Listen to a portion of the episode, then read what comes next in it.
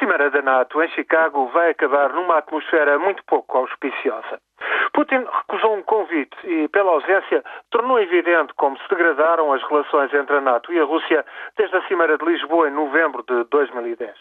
Moscou afastou qualquer hipótese de cooperação no escudo antimísseis aprovado pela NATO em Lisboa para proteger a Europa de um eventual ataque lançado pelo Irão. A Rússia considera agora o projeto, que dá, aliás, os seus primeiros passos, uma afronta e uma ameaça. Já o presidente do Paquistão, Ali Zardawi, aceitou um convite de última hora, mas chegou a Chicago e partiu a loiça de tal maneira que Obama recusou encontrar-se com ele. Isto porque Islamabad bloqueou as vias terrestres para abastecimento da NATO no Afeganistão após um ataque aéreo da Aliança ter morto 24 soldados paquistaneses no passado mês de novembro. Conflitos internos obrigam o presidente paquistanês a manter exigências inaceitáveis para a NATO e para Washington. Exige um pedido formal de desculpas pela morte dos militares paquistaneses, exige a limitação de ataques no Paquistão com veículos aéreos não tripulados contra suspeitos talibã e terroristas e era fatal exige mais dinheiro.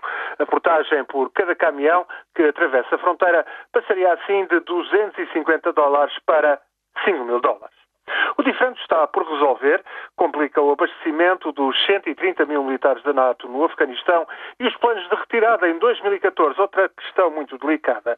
Os franceses adiantam-se e François Hollande foi a Chicago confirmar que até dezembro deste ano retira todas as tropas de combate, cerca de 2 mil efetivos, deixando talvez 1.400 militares franceses para ações de treino e formação.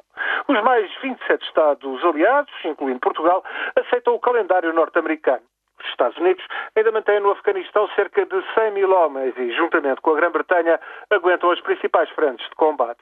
Tudo para tentar que o exército de Cabul venha a resistir às investidas talibã depois de 2014. Objetivo muito difícil, tal como está a ser difícil definir quem vai pagar os mais de 4 mil milhões de dólares que a assistência ao governo de Cabul irá então passar a gastar por cada ano.